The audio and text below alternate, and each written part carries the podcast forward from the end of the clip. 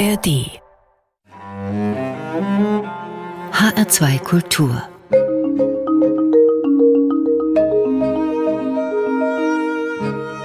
Doppelkopf Heute am Tisch mit Nathalie Pohl. Die Marburgerin ist Freiwasserschwimmerin. Das heißt, das offene Meer und hin und wieder auch Flüsse und Seen sind ihr Revier. Eine andere Bezeichnung für das, was sie tut, ist Extremschwimmerin. Und das passt meines Erachtens deutlich besser, denn das, was sie macht, ist schon ziemlich extrem.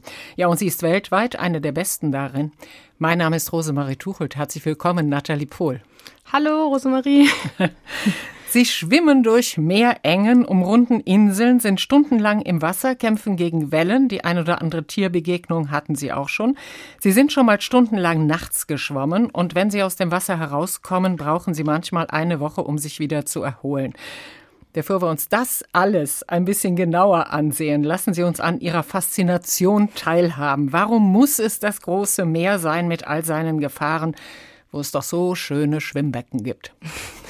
Also ich schwimme ja schon mein Leben lang, also es wurde mir sozusagen in die Wiege gelegt. Ich schwimme seit meinem fünften Lebensjahr und bin meine komplette Jugend jedes Wochenende in irgendeinem Schwimmbecken in Deutschland oder in Europa unterwegs gewesen.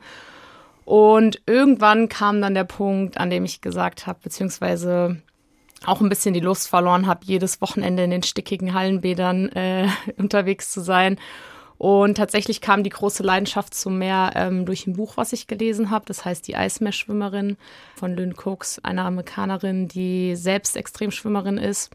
Und das hat mich so fasziniert, dass ich das bestimmt fünfmal gelesen habe und dann ähm, ja irgendwie so viele Parallelen auch zu mir gesehen habe. Und dadurch ist dann der Entschluss gefallen, dass ich auch den Ärmelkanal zumindest versuchen will zu durchschwimmen.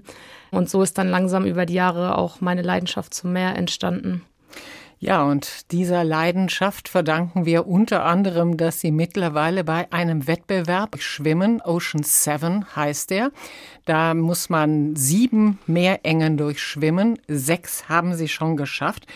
Ich zähle die einfach mal auf. Das ist die Straße von Gibraltar, der Ärmelkanal, der Santa Catalina Kanal, die Tsugaru-Straße zwischen zwei japanischen Inseln, dann den Kaiwi-Kanal, Hawaii, und die Cook-Straße, Neuseeland. Ihnen fehlt, wie gesagt, nur noch der Nordkanal zwischen Irland und Schottland.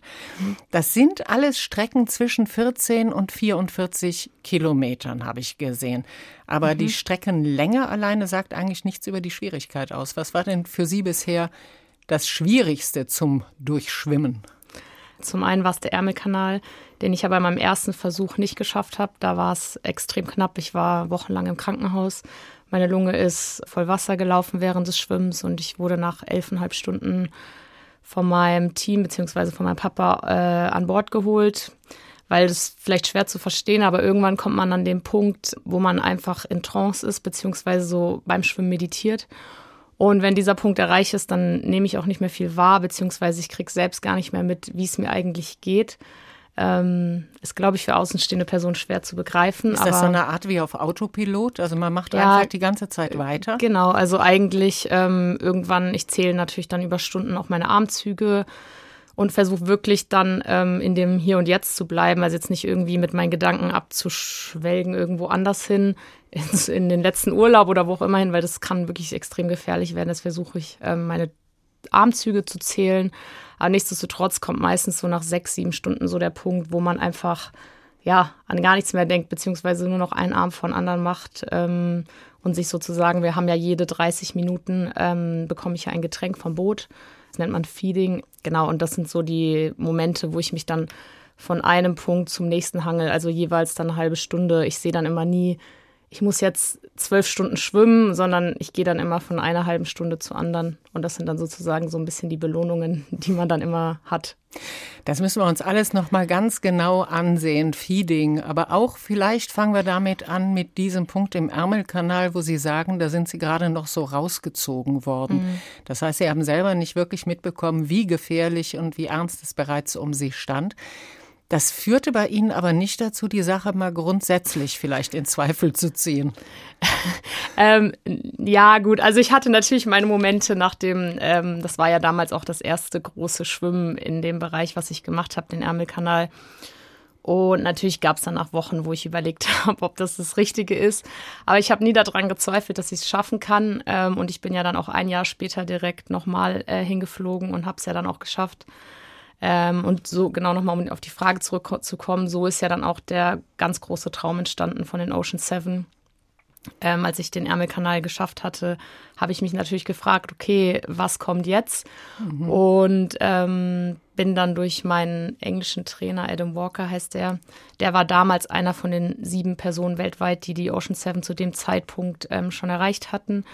Und ich habe nach einem Trainer gesucht, der ähm, versteht, was man da genau durchlebt. Und da gab es eben nur diese sieben Menschen auf der Welt. Und so bin ich auf ihn gestoßen, weil natürlich England noch am nächsten an Deutschland äh, ist. Und jetzt arbeiten wir seit fast zehn Jahren äh, zusammen. Das heißt, Sie haben einen Trainer für ein ziemlich aufwendiges Training, habe ich gelesen. Also vor den Rennen sind Sie dann stellenweise sechs Stunden im Wasser und trainieren. Dann mhm. kommt ein Krafttraining äh, und einiges mehr. Wenn wir uns jetzt noch mal wirklich in die Situation dieses Wettkampfs mhm. hineinversetzen. Ein Wettkampf, bei dem sie im Prinzip alleine unterwegs sind. Also da ist kein anderer unterwegs, der jetzt auch gerade versucht, die Ocean Seven zu knacken. Aber, und das haben Sie eben gesagt, es gibt ein Feeding, eine Fütterung, und zwar von einem Beiboot. Also ein Beiboot ist immer dabei. Genau, also das Einzige, ähm, was ich dabei habe, ist das Beiboot oder teilweise bei manchen Strecken noch ein Kajak, weil das große Boot nicht so nah an mich kommen kann, ähm, aus Sicherheitsgründen. Einfach wenn die Wellen zu hoch sind, kann ich nicht so nah an dem Boot schwimmen. Deswegen zum Beispiel in Hawaii ähm, hatte ich ein Kajak, ähm, auch in der Cook Street in Neuseeland und in Japan. Und ansonsten habe ich wirklich nur das Beiboot und genau da ist dann eben mein Team, also Adam zum Beispiel, mein mhm. Papa und mein anderer Trainer. Und das war's eigentlich. Also ansonsten bin ich da draußen alleine. Wie weit ist dann so ein Boot weg? Also wenn Sie in Schwierigkeiten kommen würden und ehrlich gesagt, meine Fantasie reicht dazu aus, mir Tausende von Schwierigkeiten im offenen Meer vorzustellen. Wie schnell sind die bei Ihnen? Da ist wirklich jede Strecke anders. Also in ähm, Hawaii zum Beispiel habe ich das Hauptboot fast gar nicht gesehen, weil das 200, 300 Meter vorgefahren ist. Ähm, ich bin ja Hawaii auch die komplette Nacht geschwommen, weil man einfach versucht, wegen den, es gibt ja auch noch ein paar Lebewesen, die im Meer unterwegs sind, mhm. ähm, man versucht einfach so wenig Licht zu haben, wie es überhaupt nur geht. Deswegen äh, schwimmen wir teilweise auch dann eben nachts. Also wir starten zum Sonnenuntergang. Und dann habe ich wirklich nur das Kajak neben mir und der Kajakfahrer hat dann eine Stirnlampe mit rotem Licht. Das zieht keine Meeresbewohner an. Und ja, und ich habe noch ein Licht an meinem Badeanzug, damit ich auch irgendwo gesehen werde äh, und nicht verloren gehe. Aber das war es eigentlich. Die Meeresbewohner, die Sie da meinen, das sind die mit den dreieckigen Rückenflossen. Ja, das, ne? genau. ja, also klar, das sind Haie. Ähm, und ja, was mich jetzt eigentlich noch nie irgendwie, also mich hat es noch nie irgendwo betroffen, dass ich jetzt einen Hai gesehen habe. Aber natürlich versucht man alles, um die Gefahr irgendwie so zu minimieren. Wir haben auch ein sogenanntes Shark Shield ähm, immer dabei, also jetzt gerade in Haigebieten wie Pazifik oder eben auch in Neuseeland. Das äh, befestigt man einfach an Kajak. Das kann man sich vorstellen wie so eine längere Magnetschnur, die so ein bisschen dicker ist. Und ja, genau, das sendet dann äh, magnetisches Feld aus. Aber ich glaube, das ist einfach was Mentales. Also mir hilft es einfach, dass ich weiß, ich habe das dabei. Aber ich sage auch, ob das jetzt wirklich einen weißen Hai oder was auch immer abhält, das weiß ich nicht. Wie gehen Sie denn mit Ihrer Angst um? Also ich habe keine Angst eigentlich. Ich habe Respekt natürlich, weil ich weiß, dass, dass ich mich ja in deren Lebensraum aufhalte. Also ich bin ja da wirklich nur Gast eigentlich in dem Moment. Ähm, und das weiß ich, glaube ich, von vornherein. Aber ich glaube, wenn man mit wirklicher Angst an die Aufgabe herangehen würde, ich glaube, dann würde man das nicht schaffen. Weil das sind so viele Eindrücke, die man da hat. Also ich glaube, wenn man dann runterguckt und ins schwarze Nichts guckt ähm, und dann sich noch vorstellt, was da alles rumschwimmt, weiß mhm. ich nicht. Also ich blende das wirklich aus. Also Den ich gehe dann immer vom, vom mhm. Guten aus eigentlich. Den weißen Hai von Steven Spielberg haben Sie nicht gesehen, nee, oder? habe ich noch nicht begegnet. Vielleicht kommt es noch. Das auch ich glaube aber nicht. Sinnvoll. Nathalie Pohl, heute zu Gast im HR2 Doppelkopf. Ein paar offene Fragen habe ich noch aus dem ersten Teil unseres Gesprächs. Das Feeding, also die Fütterung. Also da sind Menschen in dem Begleitboot. Sie schwimmen vor sich hin. Und dann haben Sie aber die Möglichkeit, was zu essen bekommen. Sie dürfen bei diesem Ocean Seven, gibt es da ganz strenge Regeln, das Boot aber nicht berühren. Wie kommen Sie an Ihre Nahrung? Genau, also vielleicht kurz zu den Regeln zu den Ocean Seven. Also darf ja auch keinen Neoprenanzug anhaben, mhm. weil der erste Mensch, der den Ärmelkanal durchschwommen ist, da gab es das noch nicht. Es wurde noch nicht erfunden und so wurden die Regeln eben einfach bis heute durchgesetzt. Ähm, sind heute noch genauso, genau wie gesagt, ich darf ein Begleitboot haben und darf, wenn ich möchte, jede halbe Stunde was zu trinken zu mir nehmen, was auch einfach extrem wichtig ist, wenn man sonst dehydriert und ja, ich meine, ich bin ja teilweise über 15 Stunden unterwegs. Ähm, genau, das kann man sich so vorstellen, dass mir einfach mein Trainer oder mein Papa dann eine ganz normale Trinkflasche, die sich leicht öffnen lässt, zuwirft und die Trinkflasche ist an einem Kordel befestigt. Also ich darf das Boot ja nicht berühren. Bekomme die dann zugeschmissen, drehe mich kurz auf den Rücken, trinke das in maximal 20 Sekunden und schwimme dann weiter. Man versucht natürlich so kurz es geht anzuhalten, weil man ja jeden, jede Sekunde, die man anhält, dann auch durch die Strömung wieder zurückgedrückt wird in den Kanal. Deswegen ja, das ist keine Pause in dem Sinne, sondern wirklich einfach nur die Getränkeaufnahme. Die Getränkeaufnahme, die Ihnen zumindest in einem Bereich mal ein kurzes Naturerlebnis ermöglicht hat. Ich ja. habe gelesen, bei der Durchschwimmung dieses Kaiwi-Kanals in Hawaii, da sind Sie nachts geschwommen, mhm. weil es einfach zu heiß war. Und da hatten Sie zumindest mal während der Trinkpausen die Möglichkeiten, diesen unfassbar schönen Sternenhimmel zu sehen. Ja, das sind natürlich die äh, Momente, die ich auch nie vergesse, wie zum Beispiel diesen Sternenhimmel in Hawaii. Klar, dann bleibe ich vielleicht auch mal eine halbe, halbe Minute länger kurz auf dem Rücken und schaue mir das auch mal an. Das sind so beeindruckende Momente und man kann sich das ja wirklich so vorstellen. Also man hat ja gar keine Lichtverschmutzung da draußen, weil man so weit draußen ist. Dann sind einfach wunderschöne Sternenhimmel oder auch ich hatte schon andere Sachen wie Delfine. Lauter so Momente, die vergesse ich natürlich nicht mehr. Also, dass Delfine wirklich mit Ihnen geschwommen sind? genau. Also, das hatte ich schon öfter jetzt gerade in Neuseeland. Bei meinem zweiten Versuch in Neuseeland, ich hatte ja drei Versuche in Neuseeland, waren die Delfine zwei Stunden mit mir und haben auch genau bei den sogenannten Feedings äh, gewartet, bis ich wirklich fertig getrunken hatte und sind dann wieder mit mir weitergeschwommen. Ja, das sind einfach Momente, glaube ich, die kann man so nirgendwo erleben. Das sind die schönen Momente. Vielleicht sprechen wir jetzt noch darüber, welche Anstrengungen damit verbunden sind. Also Sie haben gesagt, bei Ocean Seven, eine der Regeln ist, dass man ohne Neopren schwimmen muss. Sie dürfen sich mit Vaseline eincremen, aber mehr auch nicht und sind dann sehr lange im Salzwasser unterwegs. Ich habe gelesen, es führt zu Hautabschürfungen. Sie atmen zum Teil ein, wenn hohe Wellen kommen beispielsweise, kann man das wahrscheinlich gar nicht äh, vermeiden, dass man auch viel Wasser schluckt. Ähm, genau, also ich, das war ja auch das große Problem damals bei meinem ersten Versuch im Ärmelkanal, dass ich einfach viel, viel, viel zu viel Salzwasser geschluckt habe. Ähm, mittlerweile habe ich, glaube ich, eine ganz gute Technik entwickelt, einfach meinen Kopf höher aus dem Wasser zu drehen, beziehungsweise anders zu atmen, damit das eben seltener passiert. Aber nichtsdestotrotz kann man es nicht umgehen, dass man Salzwasser aufnimmt, beziehungsweise auch über dem Meer ist es ja so eine Salzschicht, einfach die man die ganze Zeit dauerhaft einatmet. Hm, also in der Luft schon, salzige Gen Luft. Dann, ja, oder? genau. Mhm. Und man nimmt immer ein paar Tropfen, das kann man nicht verhindern. Und natürlich hat man sowieso die ganze Zeit Salzwasser in den Mund. Also das greift die Schleimhäute einfach enorm an. Und genau deswegen kann ich auch nach so einem Schwimmen jetzt zum Beispiel in Hawaii, ich konnte gar nicht mehr sprechen. Also ich habe versucht, was zu sagen, aber es ging einfach nicht mehr, weil ich, ja, das kann man sich kaum vorstellen, aber dann, man sabbert nur noch oder beziehungsweise man kann dann auch über Tage nichts mehr essen danach, weil alles enorm wehtut.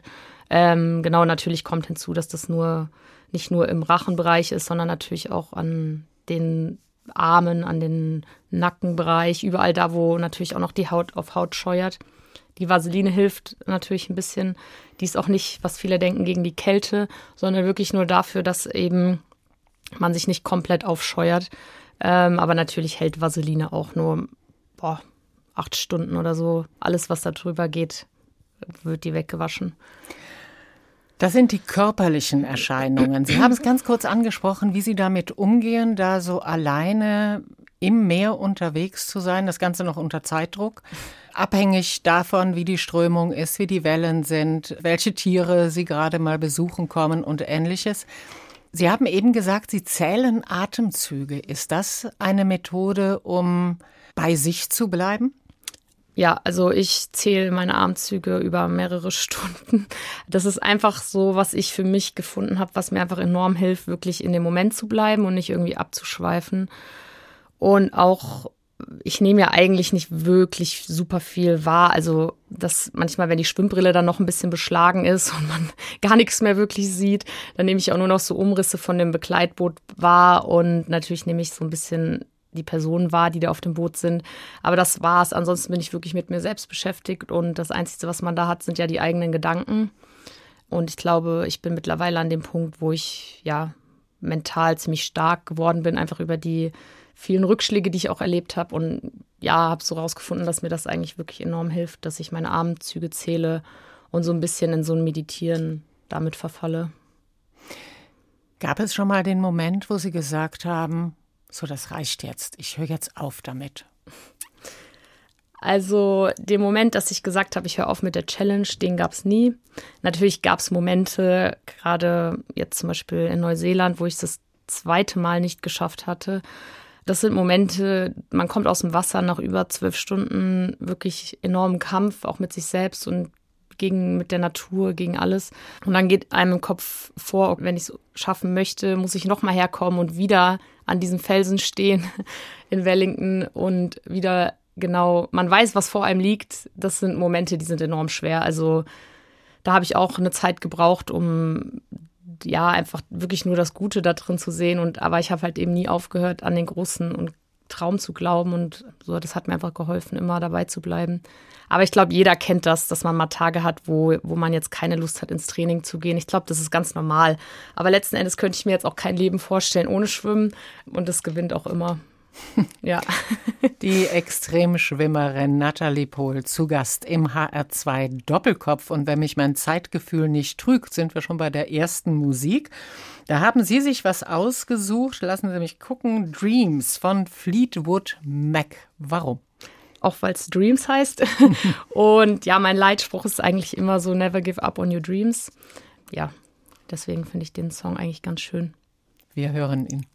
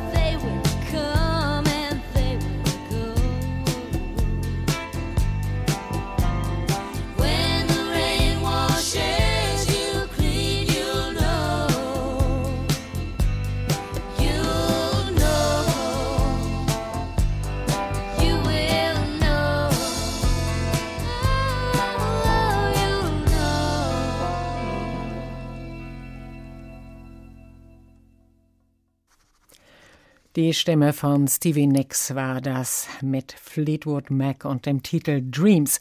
Auf Wunsch meines heutigen HR2 Doppelkopf-Gastes. Das ist die Extremschwimmerin Nathalie Pohl, stammt aus Marburg, also eine waschechte Hessin. Und die sagt, egal ob im Training oder im Wettkampf, ich gehe an meine Grenzen. Das ist ein tolles Gefühl. Was ist daran so toll, an die Grenzen zu gehen? Wir haben ja eben so ein bisschen darüber gesprochen, dass man das durchaus ernst nehmen kann, wenn Sie von Grenzen sprechen und an die Sie gehen.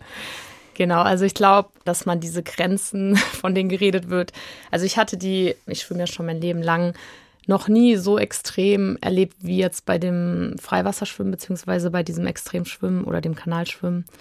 Und ja, was macht den Reiz aus? Also ich glaube, es ist eben immer der Reiz, vielleicht noch mehr zu erreichen und ein bisschen auch zu schauen, inwieweit der Körper, also in was der Körper zu leisten kann auch, also die Grenzen so ein bisschen herauszufordern. Jetzt könnte man sich ja sagen, man ist durch den Ärmelkanal geschwommen, das ist eine sehr schöne Leistung. Aber es muss ja auch noch schnell gehen. Also die Straße von Gibraltar, die haben sie mit Weltrekord geschwommen. Sie sind oft die schnellste Europäerin bei irgendwelchen Strecken. Fast in der Regel immer die erste deutsche Schwimmerin, die irgendetwas gemacht hat. Schwimmen Sie eher für sich oder gegen andere, die das auch probieren und eben hoffentlich ein bisschen langsamer sind? Ich bin eigentlich mein Leben lang im Becken gegen andere geschwommen. Aber es kam eine Wendung und zwar mit dem Freiwasserschwimmen. Ich mache das nur noch für mich. Also ich möchte von einer Seite zur anderen Seite schwimmen und das ist das große Ziel. Ähm, wenn das natürlich dazu noch in einer schnellen Zeit klappt oder dass ich ähm, wie in Gibraltar einen Weltrekord schwimme, ist das natürlich unendlich schön, aber das ist jetzt nicht der Grund, wieso ich das mache, sondern einfach ja für die für die Geschichten und auch für die Erlebnisse auf der auf der Reise dahin. Welche Geschichte würde Ihnen als erstes einfallen? Die von den Delfinen haben wir schon gehört. Ja, das sind ganz viele Geschichten. Also beim Schwimmen, selbst ein Sonnenaufgang nach 15 Stunden ist, glaube ich, was, wo man sich extrem drauf freut. Also wenn ja, man nachts geschwommen ist. Ne? Ja, also wenn man die ganze Nacht geschwommen ist und nichts gesehen hat, dann fühlt sich das natürlich noch mal ganz anders an, wenn die Sonne aufgeht, als wenn man jetzt morgens aufsteht und die Sonne ist da. Ja, da wartet man wirklich dann irgendwann einfach oder zählt äh, die Minuten, Stunden runter, bis die Sonne aufgeht. Und auch sowas sind natürlich Momente, die Wunderschönes. Aber obwohl ich natürlich da draußen alleine bin, ist es, glaube ich, dennoch ein extremer Teamsport, beziehungsweise ohne mein Team wäre ich jetzt nicht äh, da, wo ich jetzt bin. Und ich habe denen unendlich viel zu verdanken. Keine Ahnung, es sei, also im Ärmelkanal äh, wurde mir so mein Leben gerettet. Aber ich glaube, das sind einfach, ja, das ist mehr Teamsport, als man eigentlich denkt. Ja, wer gehört denn alles zum Team? Also dieses Begleitboot muss besetzt sein. Wie viele sind da drauf? Ähm, genau, natürlich einer, der es fährt, also der Captain selbst. Dann wird verlangt, wenn man das offiziell macht, so wie wir es ja machen, dass ein Observer, also eine Person da drauf ist, die dann eben schaut, dass ich das Boot nicht berühre. Die wird auch immer von dem Verband gestellt, also da hat man keinen Einfluss drauf. Und dann ist noch mein Papa bei jedem Schwimmen eigentlich dabei. Joshua Neulo, also mein Trainer, und eben Adam Walker, aus England. Das war es eigentlich. Wenn man sich jetzt ansieht, diesen Sport, dann ist er schon ein ganz schön kostenintensiver, oder? Also Sie haben dieses Team, dazu kommen natürlich noch die Reisen, die bezahlt werden müssen. Sie brauchen die ähm, Möglichkeiten zu trainieren. Sie müssen sich längere Zeit zum Teil aufhalten an den Orten. Kann man das beziffern? Mm, also ich sag mal so, Schwimmen an sich ist ja kein teurer Sport. Also man braucht einen Badeanzug, eine Badekappe und eine Brille ähm, und dann kann es losgehen. Aber natürlich, man muss zu den Orten hinfahren, das ist ja ganz logisch. Und ansonsten kommen natürlich noch äh, die Kosten hinzu, die jetzt zum Beispiel so eine Ärmelkanalquerung kostet. Damals, als ich das gemacht habe, war das unter 3000 Euro. Äh, mittlerweile, glaube ich, kostet es 5. Und ja, das ist natürlich dann zu tragen von dem Schwimmer selbst. Zu tragen von dem Schwimmer oder eben von Sponsoren. Genau, oder Sponsoren oder wer auch immer hilft. Also ganz viele machen ja auch äh, Charity-Swims ähm, da draußen und sammeln Geld für gute Zwecke. Genau, also ich glaube, man findet Wege, um sich das zu finanzieren. Aber natürlich, Neuseeland liegt am anderen Ende der Welt. ja. ja, in Ihrem Fall denke ich, das sollten wir auch ansprechen, könnte ich mir vorstellen, dass das nicht ganz so schwierig ist. Ihr Vater ist Andreas Pohl, er ist Vorsitzender des Vorstands der Deutschen Vermögensberatungs AG. Ich glaube, man sagt nicht zu viel, dass da in der Familie einfach Geld ist, relativ viel Geld. Das macht Ihnen die Ausübung Ihres Sports schon einfacher, oder? Ja, natürlich erleichtert das Dinge, ähm, aber nichtsdestotrotz, äh, zum Beispiel Adam hat früher Toaster verkauft. Und ja, ich glaube, es kommt halt einfach darauf an, wie sehr möchte man es. Also, wenn man sein Geld natürlich dann für Urlaube ausgeben möchte, dann kann man das natürlich auch machen. Aber zum Beispiel Adam hat eben einfach alle sein Geld gespart und dann war sein großes Ziel eben die Ocean Seven äh, zu durchschwimmen. Und das ist ja immer, das ganze Leben ist eine Frage des, wie sehr möchte man etwas. Und ich glaube, dann findet man auch Wege, um es zu erreichen. Wie ist das denn grundsätzlich mit Ihrer Herkunft und dem Sport? Also jetzt werden wir mal kurz barfußpsychologisch und Sie können das locker von sich weisen. Sie vermitteln schon das Bild von sich einer Frau, für die Leistung extrem wichtig ist und die auch sehr leistungsbereit ist und die auch ihre volle Arbeitskraft im Prinzip in eine Sache steckt, die sie fasziniert. Ja, natürlich äh, muss man dafür hart arbeiten, um das zu erreichen. Das ist ja ganz klar. Ich glaube, wie alles im Leben, wenn man irgendwie große oder hohe Ziele hat, muss man vielleicht mehr tun als äh, jetzt das Mittelmaß oder Standard. Ähm, und ich glaube, für mich stellt sich die Frage jetzt nicht mehr, weil für mich ist mittlerweile, ich stehe morgens auf, das ist wie Zähneputzen, dann das erste, was ich mache, ist ins Training fahren. Und für mich stellt sich nicht mehr die Frage, gehe ich heute ins Training oder lasse ich es bleiben. Ich weiß, dass wenn ich nicht gehe, auch wenn es, selbst wenn es nur ein Tag ist, ich weiß einfach, dass es mir dann da draußen, wenn ich da alleine bin, mehr äh, fehlt, diese zwei Stunden, drei Stunden Training. Und an dem Punkt bin ich jetzt und ja. Hm. Die Frage, die ich eigentlich stellen wollte, war die, wenn man dann sozusagen Reichtum ohne Leistung bekommen hat, um es einfach mal auf den Punkt zu bringen, wie geht man damit um, wenn man so leistungsorientiert ist? Boah, das ist jetzt schwierig zu beantworten, sage ich ehrlich.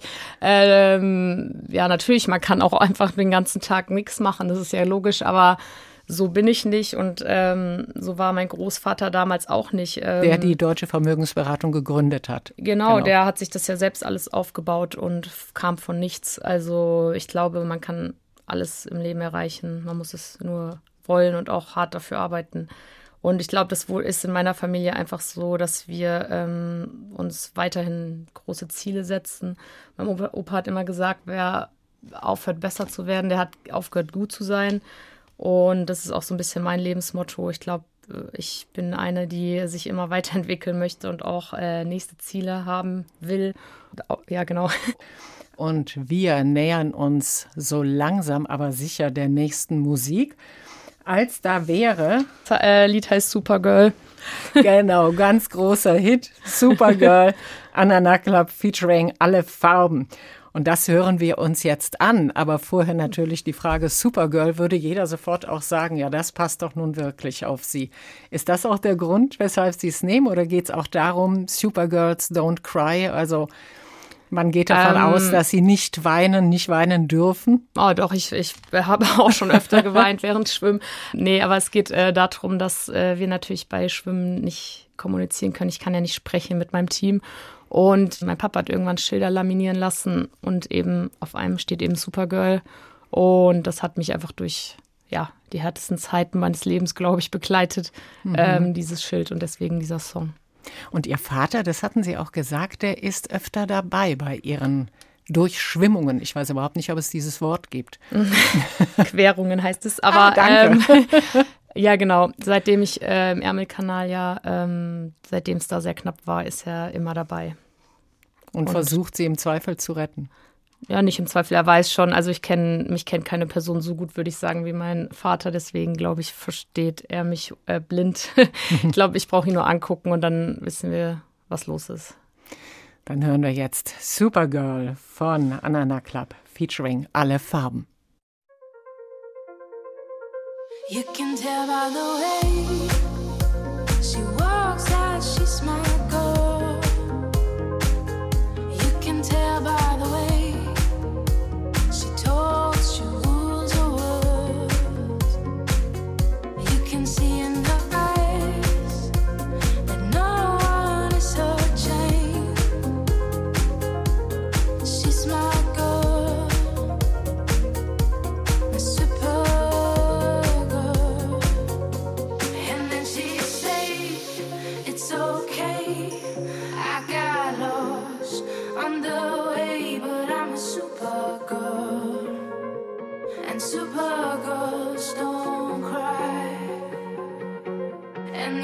say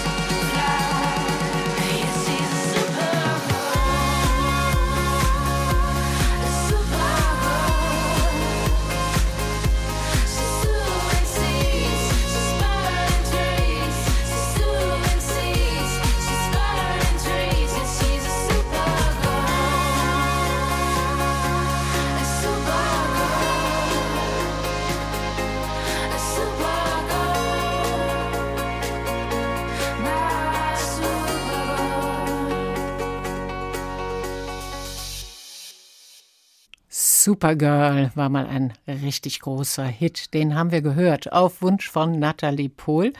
Sie ist heute Gast im HR2 Doppelkopf und sie ist Extremschwimmerin mit bereits sechs Querungen der Ocean Seven, also der sieben Meerengen, die dabei durchschwommen werden müssen. Das Ganze erfordert eine Menge an Disziplin, eine Menge an Leistungsbereitschaft viel Training. Bleibt da noch Zeit für irgendwas anderes? Ähm, ich habe einfach früh gelernt, meine Zeit mir gut einzuteilen. Damals in der Schule, vor der Schule Training, nach der Schule Training. Ähm, natürlich hatte man, oder habe ich auch heute noch viele Freunde einfach im Sport, aber es ist halt mhm. einfach eine andere Sache als jetzt jemand, der keinen Leistungssport betreibt. Der hat dann natürlich seine Freunde eher in der Schule oder in der Uni. Aber ich glaube, ja, ich war nie die Person, die jetzt am Wochenende feiern gegangen ist, äh, okay. weil ich einfach wusste, dass ich Samstag äh, trotzdem um 6 Uhr aufstehen muss und der Wecker klingelt. Das hat sich bei mir einfach auch nie gestellt. Die Frage, ich glaube, jeder, der Leistungssport gemacht hat, äh, weiß, dass sich diese Frage einfach nicht stellt. Aber ich fühle mich jetzt nicht, als hätte ich da jetzt irgendwas verpasst. Es war einfach ein anderes Leben. Ich hätte jetzt keine Sekunde davon missen wollen und ja, Jetzt fehlt Ihnen bei Ocean Seven noch der Nordkanal zwischen Irland und Schottland. Da denkt man sich, ach ja, also Haie werden Sie wahrscheinlich weniger Probleme damit haben, aber es gibt eine andere große Gefahr, nämlich die Temperatur, oder? Genau, also der Nordkanal ist ja der ähm, kälteste Kanal von den sieben. Ähm, Nochmal drei bis vier Grad kälter als der Ärmelkanal. Wir reden im Hochsommer, also September, August, September, reden wir von 14, also 14,5 Grad, was natürlich, der ist nochmal vier Kilometer länger als der Ärmelkanal. Also wir reden wir von knapp 13 Stunden Schwimmzeit. Ja, also da muss man natürlich perfekt vorbereitet sein und Kälte kann man auch nur bis zu einem gewissen Grad trainieren. Ähm, das Einzige, was man machen kann, sage ich mal, ist natürlich dauerhaft in kaltem Wasser schwimmen, kalt duschen. Das mache ich schon seit zwölf Jahren jetzt. Und natürlich eigenes Körperfett äh, zulegen einfach. Das heißt, Sie nehmen zu, bevor Sie eine genau. solche Challenge herausnehmen. Äh, genau. Ähm, genau, also es bleibt einem auch nichts anderes übrig, wenn man mhm. überleben möchte, ähm, einfach ein paar Kilo zuzunehmen. Vor dem Nordkanal wird es sicherlich auch der Fall sein. Das gehen Sie jetzt an? Genau, 2024 im September. Ja. Dann stehen Sie kurz vor Ihrem 30. Geburtstag. Das ist aber kein Alter für Extremschwimmer, oder? Also in anderen Sportarten denkt man da langsam an die Rente. Bei 30, Sie sind immer noch, gehören zu den jüngeren Extremschwimmern. Genau, im Freiwasserschwimmen auf jeden Fall. Im Beckenschwimmen ist mit 30, glaube ich, die beste Zeit auf jeden Fall vorbei. Das ist ja logisch. Auch ich meine, der Körper, jetzt mein Körper auch, ist über Jahre lang immer an seine Leistungsgrenzen gegangen. Ähm, natürlich merkt man irgendwann, dass der Sport auch an einem zerrt. Das ist äh, ganz logisch.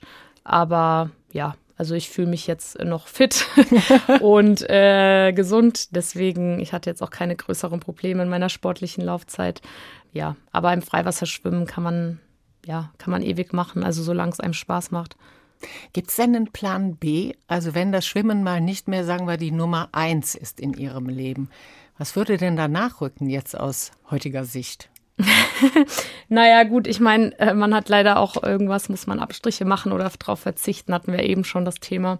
Es gibt natürlich auch noch ganz viele andere Sachen, die ich gerne machen möchte, wo einfach jetzt zurzeit keine Zeit für da ist, weil eben der Sport dennoch sehr viel Zeit in Anspruch nimmt. Was wäre das denn? Ähm, boah, ganz viel. Also jetzt gerade zum Beispiel schreibe ich ja mein eigenes Buch. Mhm. Ähm, dann wird es wahrscheinlich äh, eine Dokumentation auch über mich geben. Dann würde ich gerne mein eigenes Label gründen. Dann auch ein Label wofür? Mh, mm, auch für Bademode und ah, auch okay. für, für so ja, Trainingswear. Mhm. Und was auch noch ein Riesenbereich ist, was mich interessiert, ist äh, die Gastronomie. Also irgendwann hätte ich gerne noch mal mein eigenes Restaurant, beziehungsweise ja, das ist auch noch so ein großer Traum von mir. Aber eins nach dem anderen, ich will ja jetzt auch nicht direkt nach dem letzten Kanal aufhören mit Schwimmen. Es gibt schon ein, ein großes neues Ziel. Was Verraten noch, Sie es? Nee. was ich gern noch erreichen will. Ähm, ja, ich kann nur so viel sagen. Es hat äh, vorher noch kein Mensch geschafft auf der Welt. Und dann, wenn ich das erreicht habe, dann mal sehen, wie es mit dem Schwimmen weitergeht. Aber Schwimmen wird immer ein Teil von meinem Leben bleiben, egal in welcher Form. Vielleicht. Aber ich höre schon raus, dass es dann so eher in Richtung ja, Unternehmensgründung genau, herausläuft. Das oder? auf jeden Fall. Sie setzen sich heute schon ein dafür, dass möglichst viele Kinder auch Schwimmunterricht bekommen. Das ist jetzt sozusagen ganz am anderen Ende bis hin zum Leistungsschwimmen, so wie Sie das betreiben. Es gibt einfach viele Kinder, die Schwimmen nicht mehr wirklich lernen. Was machen Sie da? Wie unterstützen Sie die Kinder? Genau, also es gibt den Verein Menschen brauchen Menschen, äh, gefördert durch die Deutsche Vermögensberatung. Und die Idee ist einfach, dass wir, oder meine Idee ist, dass, äh, ja, wie eben schon gesagt wurde, Kinder immer weniger schwimmen lernen, auch einfach, beziehungsweise auch denken, dass wenn das Seepferdchen erreicht ist, sie gut schwimmen können, immer mehr Menschen, Kinder ertrinken jedes Jahr. Man kann sich die Zahlen anschauen. Und ich finde es einfach schön, dass ich meinen Beitrag dazu leisten kann, dass Kinder eben schwimmen lernen. Wir ähm, geben teilweise an der Tafel, wir arbeiten mit der Tafel zusammen, hm. Gutscheine aus äh, für einen Schwimmkurs, wo die Kinder dann schwimmen lernen können. Ähm, mit der DLAG arbeiten wir zusammen. Genau, also ich war jetzt auch schon öfter bei Events vor Ort und ja, einfach ist es schön, Kinder zu sehen, wenn die fröhlich sind und auch äh, Spaß einfach am Schwimmen lernen. Ist das auf Marburg zentriert oder ist das in einem weiteren Rahmen? Nee, mittlerweile gibt es äh, deutschlandweit, also Marburg, Frankfurt, Greifswald waren wir überall, also genau. Mhm. Und jetzt auch durch Corona haben ja super viele Schwimmbäder einfach zugemacht. Äh, es ist ja sowieso schwer. Teilweise muss man ja, wenn mhm. sein Kind äh, noch nicht mal geboren ist, für den Schwimmkurs anmelden, weil die einfach so überfüllt sind. Und genau, da hoffen wir einfach einen kleinen Teil dazu beizutragen, dass mehr Kinder schwimmen lernen und vor allen Dingen auch sicher schwimmen lernen. Nathalie Pohl ist zu Gast im HR2 Doppelkopf. Eine andere Sache, die ich in einem Interview mit Ihnen, Frau Pohl, gelesen habe, ist, diese Durchquerungen darf man sich nicht zu romantisch vorstellen. Sie kriegen auch die Vermüllung des Meeres an der eigenen Haut ganz nah mit. Sie schwimmen dann durch Plastik oder sie schwimmen hinter Containerschiffen her. Und ich denke mir, da sind die Ausdünstungen dieser Schiffe auch nicht so richtig angenehm. Das ist ja ganz klar. Also ich meine, es gibt ja kein größeres Thema als den Klimawandel und auch die Verschmutzung der Meere. Und das bekommt man natürlich ganz anders mit, wenn man da 15 Stunden durchschwimmt, als wenn man mal auf einem Boot zwei, drei Stunden mhm. durchs Meer fährt. Also ich bin auch schon einmal um New York geschwommen. Äh, das war das dreckigste Wasser, was ich in meinem Leben ja je erlebt habe. Also ich musste vorher auch eine Schluckimpfung nehmen, damit ich mich da nicht äh, anstecke. Das ist einfach, also das Wasser stinkt wirklich, habe ich auch noch nie so erlebt, aber da bekommt man das wirklich hautnah mit. Also man schwimmt durch alles. Spritzen, Abfälle, also da schwimmt Quatsch. wirklich alles rum, was man sich vorstellen kann. Und ja, das ist natürlich äh, die Verursachung von uns allen. Aber dagegen kann man jetzt natürlich nichts machen, wenn man da durchschwimmt. Also man muss es so nehmen, wie es ist. Aber es wird einem natürlich bewusst, äh, was der Mensch eigentlich äh, macht. Hm, dieses Bewusstsein, wozu führt das bei Ihnen? Gut, ich achte eh immer schon drauf. Also mhm. Plastik oder so, ich meine, man kriegt das immer mit, okay, ja, ist ja nur ein Deckel oder ist ja nur das. Es wird äh, runtergeschmissen oder ins Meer geschmissen. Also also man wird da schon bewusster, wenn man die Sachen. Ja, also natürlich. Also, also ist ja ganz klar. Mhm. Auch mit den Lebewesen im Meer. Also wenn jetzt so ein Delfin in so ein Netz schwimmt, kann man sich das, glaube ich, noch mal mehr vorstellen, wenn man weiß, wie es denen eigentlich gehen könnte. Mhm. ähm, ja, das ist ja klar, dass man das anders wahrnimmt als jetzt jemand, der damit keinen Bezug äh, zu hat. Wenn der Sport einmal nicht mehr ist, was wird er Ihnen gegeben haben? Wir haben schon über Disziplin gesprochen, wir haben über den Leistungswillen gesprochen. Was ich bei Ihnen auch heraushöre, ist dieses, dass Sie sich unglaublich gut fokussieren können, dass Sie sozusagen Ihren Kopf einschalten, wo andere vielleicht Angst haben würden.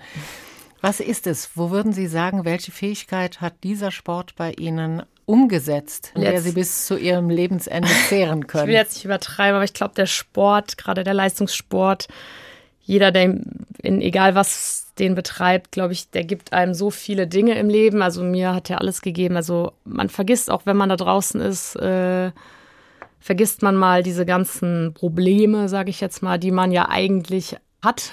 Mhm. Die sind ja, manche sind ja gar nicht so schlimm, wie man jetzt sich das dann ausmalt oder so. Ich glaube, wenn man einmal wirklich so da draußen ist und ich sag jetzt mal, ja, um sein Leben kämpft oder wie auch immer man das beschreiben möchte, sind diese Probleme, glaube ich, nicht mehr so groß. Und ich habe auch gelernt, dass man, egal wie schlimm oder wie ja die Situation jetzt, in der man ist, steckt, glaube ich, dass man einfach Ruhe bewahren muss und einfach, ja, darüber vielleicht nochmal nachdenken muss, aber dass man immer eine Lösung findet.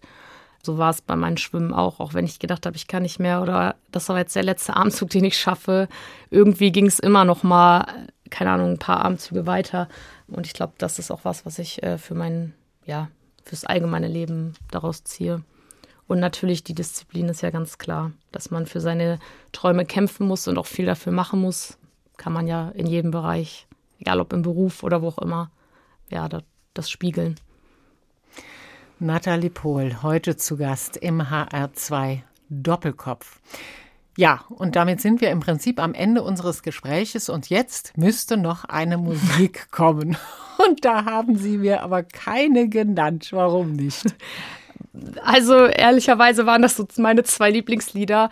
Ähm, ansonsten höre ich viel Radio, was so aktuelles kommt. Ähm, ja, deswegen nicht. das heißt, Musik spielt jetzt nicht wirklich eine große Rolle in Ihrem Tatsächlich Leben, oder? Tatsächlich nicht, nee. Auch vor den Schwimmen äh, höre ich eher so Motivationssachen mir an, aber jetzt nicht wirklich Musik. Also Motivationssachen, das heißt also ein Trainer, der sagt hier, du schaffst es, oder? Genau, Sprüche ähm, oder konzentriere mich eben wirklich auf mich selbst. Also da höre ich jetzt nicht wirklich Musik dann davor.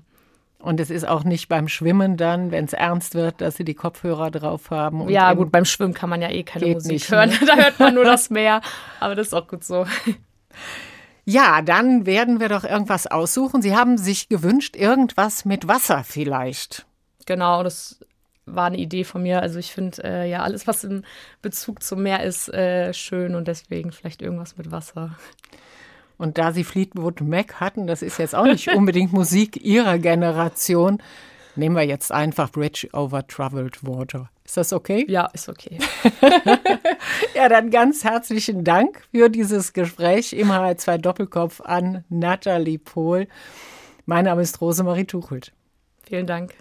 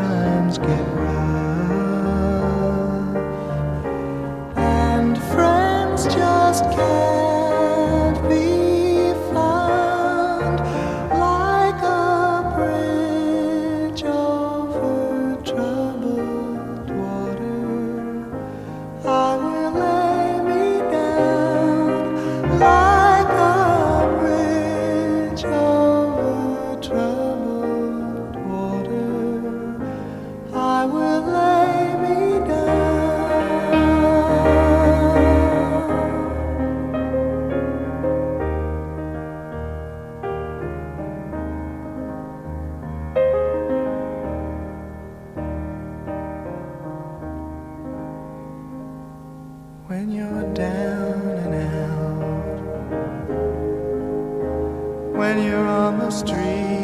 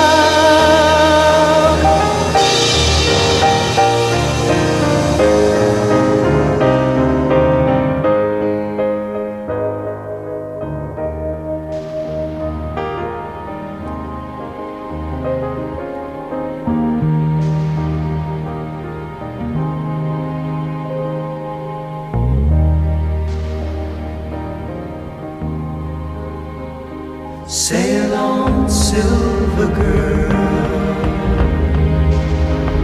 Sail on, wide.